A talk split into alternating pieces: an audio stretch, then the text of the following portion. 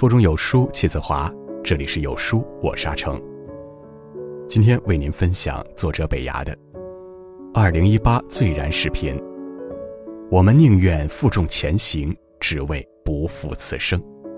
如果您喜欢这篇文章，不妨在文末点个赞。前不久，一部二零一八最燃励志短片《不负此生》刷爆网络。这部短片根据真实故事改编而成的。二十六岁的李娜为了梦想辞去国企工作，朋友和家人不解，也没有阻挡她飞翔的翅膀。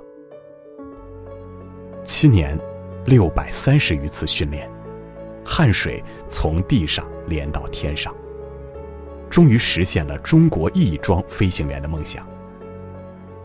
他没有辜负天空，更没有辜负自己。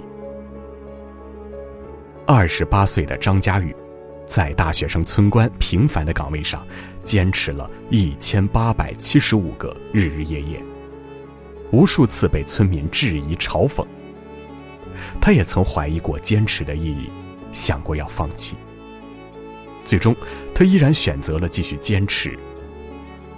有些事情看似平凡，坚持下去，就会有不一样的意义。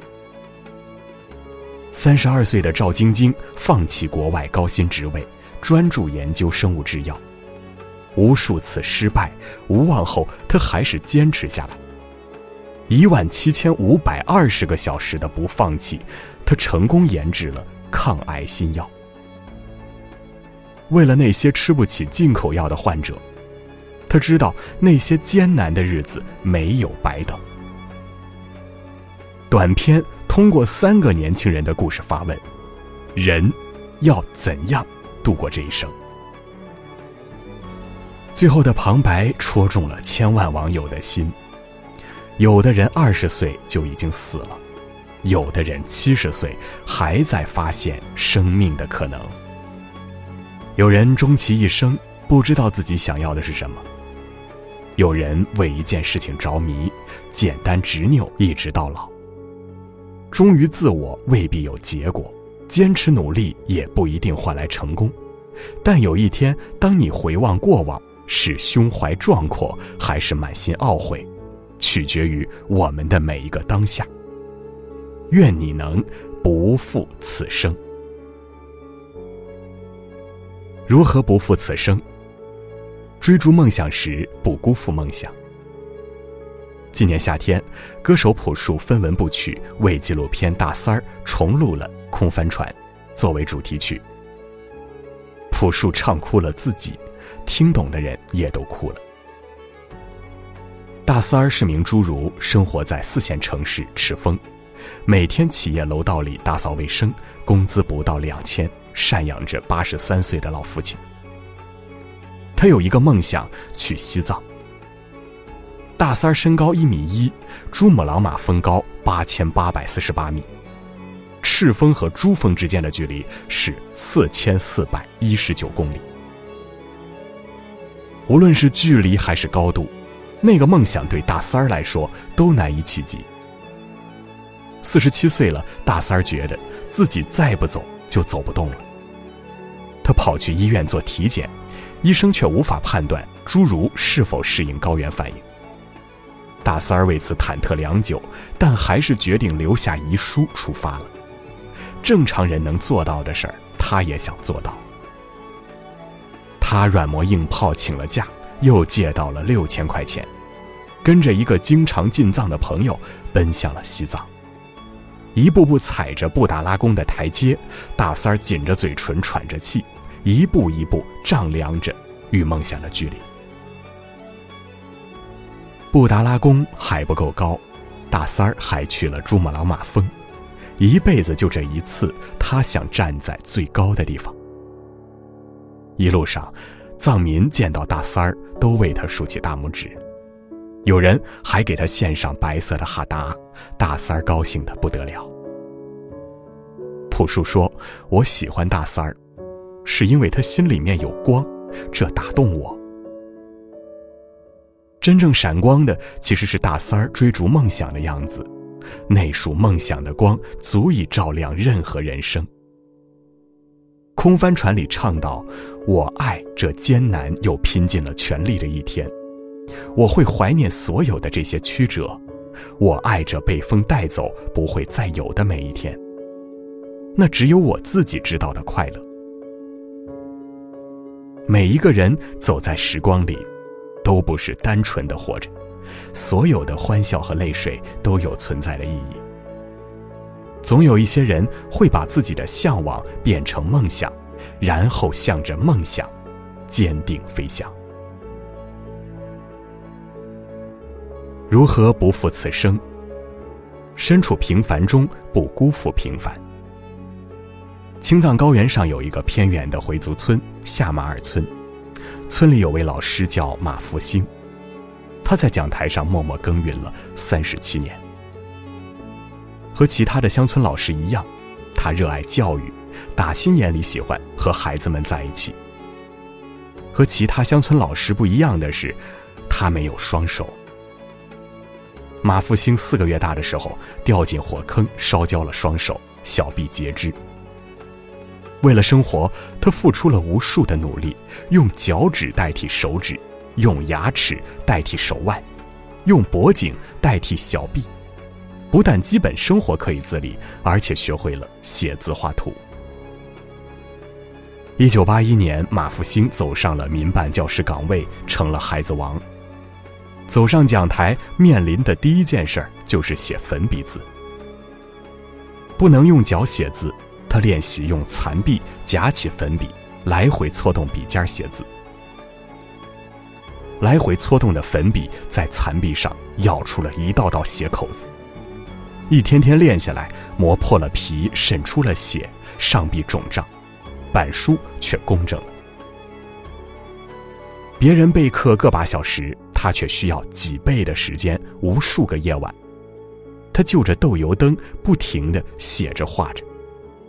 油熬干了，鸡打鸣了。从教好一个班的课开始，马复兴给孩子们做的越来越多。他跑县城，跑省城，居然为孩子们争取支持，建成了一所崭新的学校。当命运关上了他的门，他却用残缺的双臂打开了一扇窗。学生们写道：“每次下课的时候，我们都看见老师的头发上、身上盖了一层厚厚的粉笔墨，就像一个雪人。冬天的时候，马老师写完字。”落下的粉笔墨又变成了粉红色。我们知道，那是老师拿粉笔时把胳膊磨破了，留下的血染红了雪白的粉笔。八百多个孩子在他的帮助下，飞向了乡村外精彩的世界。有些人很平凡，他们不做惊天动地的事儿，他们不说豪言壮语，但他们让人肃然起敬。他们用坚守的平凡铸造了人生的不凡。如何不负此生？努力奋斗时不辜负奋斗。日本电影《实习警犬物语》里，小拉布拉多犬豆粉圈粉无数，它的原型叫 Kinako，是一只名副其实的励志狗。它成名的原因十分特殊。十四年的一生中，有一半时光在挫败中煎熬。为了考警犬，Kinako 接连失败了六次。二零零五年，训练师西奈小姐带着 Kinako 首次参加了日本香川警察局的警犬选拔考试。跨越第一个障碍物时，Kinako 来了一个狗啃泥。随后倒栽葱、四脚朝天、踉踉跄跄、狗仰马翻。Kinako 把各种摔跤姿势演了个遍，引来全场观众爆笑。所有考试科目全部失败，因为萌态百出，Kinako 被媒体争相报道，成了一只网红狗。明明可以拼颜值，他却一定要证明自己的实力，每年坚持参加考试。之后连续五年，Kinako 的表现依然可爱，考试科目依然失败。二零一一年，Kinako 整整八岁了。训练师西奈小姐和 Kinako 又出现在考场上。这一次，他们配合默契，终于成功通过了考试。Kinako 正式成为了香川警察局警犬。Kinako 服役数年后于去年去世，粉丝们为了纪念他，在丸龟站为他树立铜像。西川小姐说：“我非常感谢 Kinako 没有放弃，他教会了我不要轻言放弃。他是我最好的朋友和老师。人生最美好的状态是拼尽全力走在奋斗的路上。”努力不一定能带来成功，但是一定能带来成长。那些咬紧牙关的煎熬，那些笑中带泪的勇敢坚强，是岁月给我们的最好礼物。黄碧云曾写道：“如果有一天我们淹没在人潮之中，庸碌一生，那是因为我们没有努力让自己活得丰盛。”不被辜负的人生，属于那些不怕碰壁、不怕跌倒、敢于前行的人。疲惫了，咬紧牙关继续前行；摔倒了，拍拍灰尘继续前行；受伤了，擦干血泪继续前行；害怕了，鼓足勇气继续前行。只要你不愿辜负，总能在时光里装进丰盛的内容。二零一八年转瞬即逝，当二零一九年即将来临，你将会以怎样的姿态迎接人生中不愿被辜负的梦想、平凡和奋斗？纪伯伦说：“大地在沉睡时，我们仍在赶路。岁月过得很快，一切都会改变，但唯有为生命而努力不会变。”只要你不负此生，此生就会为你准备所有美好。好了，那么今天的分享就是这样了。在这个碎片化的时代，你有多久没读完一本书了？长按识别文末二维码，免费领取五十二本共读好书，每天有主播读给你听哦。欢迎大家下载有书共读 App 收听领读，我是阿成，我在山东烟台向您问好，记得在文末点个赞。